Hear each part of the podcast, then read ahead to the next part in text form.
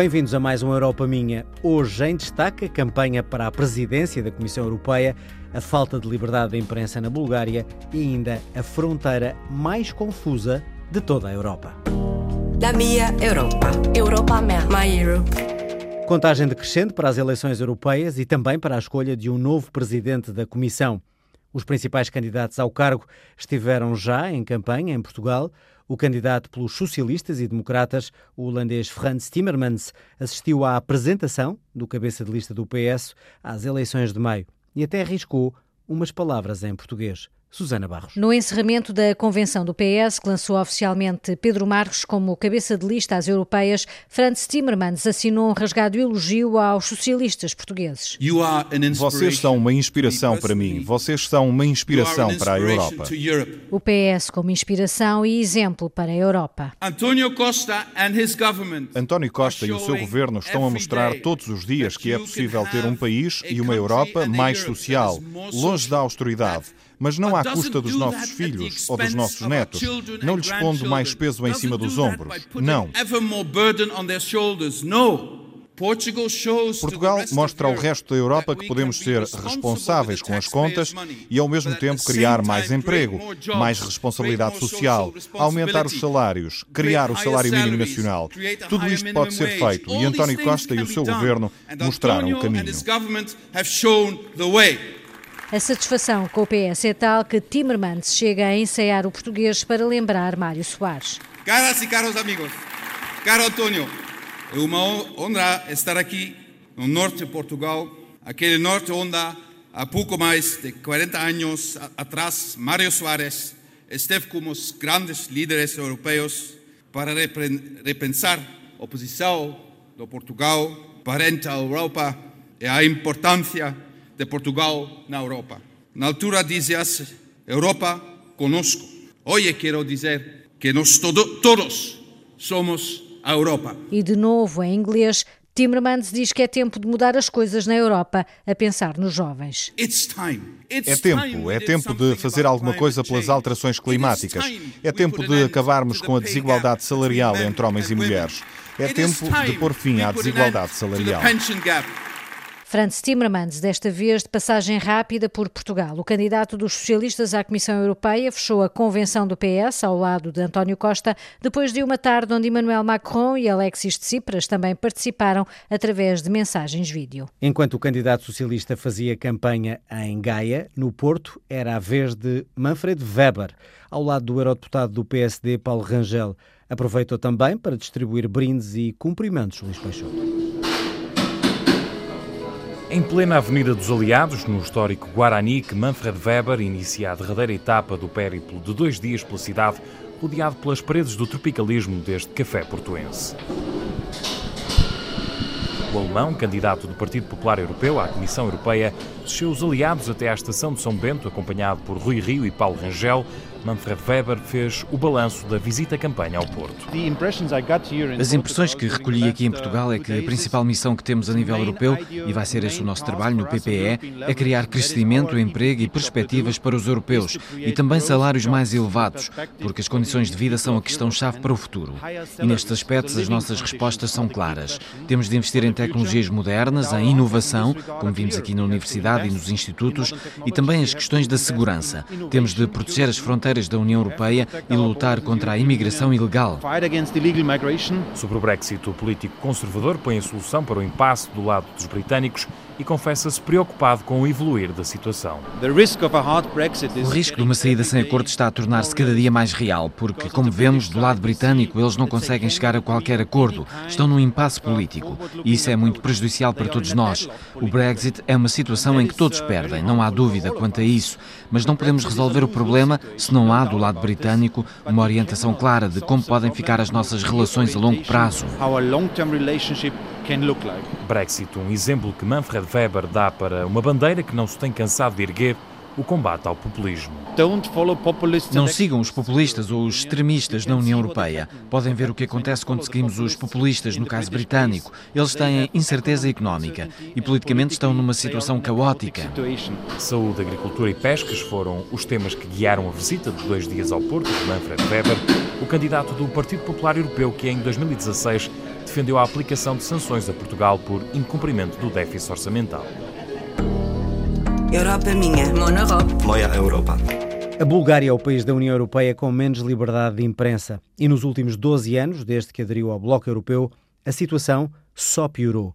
A concentração dos meios de comunicação social e também a pressão sobre os jornalistas são os principais problemas desta grande falta de liberdade. Reportagem da enviada especial à Bulgária, Ana Romeu. Em outubro do ano passado, durante um programa de televisão, o jornalista Viktor Nikolaev foi ameaçado pelo vice-primeiro-ministro búlgaro de que podia perder o emprego caso insistisse nas perguntas que lhe fazia. Os jornalistas organizaram um protesto à porta do Conselho de Ministros e exigiram liberdade para informar. Boriana Dzambazova, da Associação dos Jornalistas Europeus, explica que no inquérito feito a 200 repórteres, a grande maioria admitiu que sofre pressões externas e das chefias, ou, na maior parte dos casos, autocensura-se. A Bulgária não é a Rússia ou a Turquia. Não prendemos centenas de jornalistas, não os matamos, mas há outras maneiras de ameaçar e intimidar os jornalistas, pressioná-los, dizer-lhes o que devem ou não publicar. É o que acontece com as televisões, mesmo as privadas, dão quase sempre uma imagem positiva do governo. Estão dependentes dos fundos da União Europeia que são distribuídos diretamente pelo Executivo. Ao contrário da maioria dos colegas jornalistas, Diliana Dimitrova, editora do diário Sega News, não se sente pressionada. Neste jornal, sim, sinto-me completamente livre, mas de uma maneira geral está a tornar-se cada vez mais difícil ser jornalista neste país. Se tens princípios, se valorizas a liberdade de informar, não há assim tantos lugares onde se possa encontrar emprego. O Sega é um dos poucos jornais independentes da Bulgária. Com poucos leitores, praticamente não tem publicidade e também não dá lucro. O proprietário, um empresário do setor energético, não interfere na linha editorial. Mas esta não é a realidade da imprensa búlgara. A concentração dos média e a falta de transparência são os dois principais obstáculos à liberdade de imprensa. Svetoslav Terziev, responsável pela secção internacional, explica-nos que o Bulgaria Media Group é dono de seis jornais e controla 80% da distribuição. O proprietário é, na verdade, Dylan Pevsky, que já foi ministro, diretor dos serviços secretos e agora é deputado. O Telegraph e o Monitor, dois dos jornais mais lidos, são controlados por ele diz Svetoslav Terziev. Uh, o dono é o Sr. Dilian Pevsky. Não é só destes jornais, ele é o proprietário de outros. Qual é a percentagem dos média que ele controla? Uh, Oficialmente não muitos, mas ele na uh, realidade é dono de uma grande percentagem dos média búlgaros, da distribuição, de parte da publicidade. O Parlamento búlgaro aprovou há menos de um mês uma adenda à lei da proteção de dados com o pretexto de protegerem o bom nome das pessoas. Num caso de corrupção, por exemplo, não vai ser possível noticiar o nome da pessoa envolvida. O presidente da Bulgária vetou a lei, mas de pouco servirá. O Parlamento prepara-se para voltar a aprovar o documento que limita ainda mais a liberdade de imprensa e de expressão.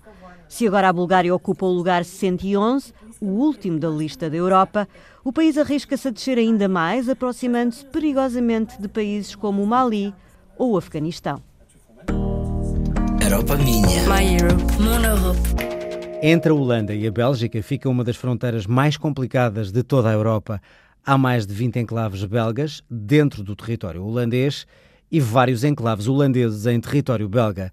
A situação é tão confusa que a fronteira chega mesmo a atravessar ruas, casas e o edifício da Câmara Municipal. Adílio Godinho é apenas uma linha no chão. De um lado a Bélgica, do outro a Holanda. Mas é também a fronteira mais complicada de explicar na Europa. A localidade holandesa de Barle-Nassau abriga mais de 20 pequenos territórios belgas, conhecidos como Barle-Hertog. Por sua vez, alguns contêm pequenos enclaves holandeses. Por exemplo, um casal que durma na mesma cama pode dormir simultaneamente em países diferentes. O presidente da Câmara de Barle, Franz de Bont, atravessa várias vezes por dia a fronteira marcada no chão dentro do edifício da Câmara. The good thing is that everybody can go O bom é que todos podem ir comprar coisas onde querem. Podem procurar a melhor escola para os filhos. Podem ir a uma loja na Holanda ou comprar gasolina na Bélgica, onde é mais barato. Portanto, as pessoas têm mobilidade e vão onde gostam mais. O problema é que às vezes temos que fazer as coisas em duplicado. Por exemplo, quando uma casa está a metade na Bélgica, metade na Holanda, é preciso pagar os impostos nos dois países. Esta fronteira é a herança de uma troca de vários lotes de terras entre duas famílias aristocratas na Idade Média. Separa prédios, lojas e até fábricas, como a Q-Light, da qual Dirk Guinan é diretor. Temos de ter sempre presente que isto é uma fronteira e que podemos ter pessoas a trabalhar para uma empresa holandesa ou para uma empresa belga. Em função disso, eles podem ter também diferentes feriados. Por exemplo, no feriado nacional belga, os funcionários das empresas holandesas estarão aqui a trabalhar. Barle-Nassau tem duas câmaras municipais, uma belga, outra holandesa, que tentam conciliar as singularidades da terra como detalha o autarca holandês Frans de Bond. Um dos problemas aqui é o lixo. Quer belgas, quer holandeses têm as suas próprias regras de recolha de lixo. Então agora, na minha rua, onde há casas holandesas e casas belgas, chegam a vir oito equipas diferentes para recolher os diferentes tipos de lixo. O que é incrível e estúpido.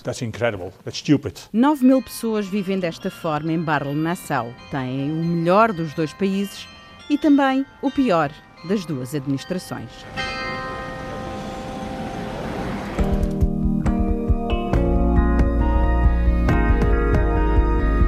O programa Europa Minha é apoiado pelo Parlamento Europeu, produção de Carla Pinto, apresentação João Adelino Faria. Siga-nos, como sempre, nas redes sociais em RTP Europa. Regresse connosco na próxima semana, como sempre, aqui na Antena 1.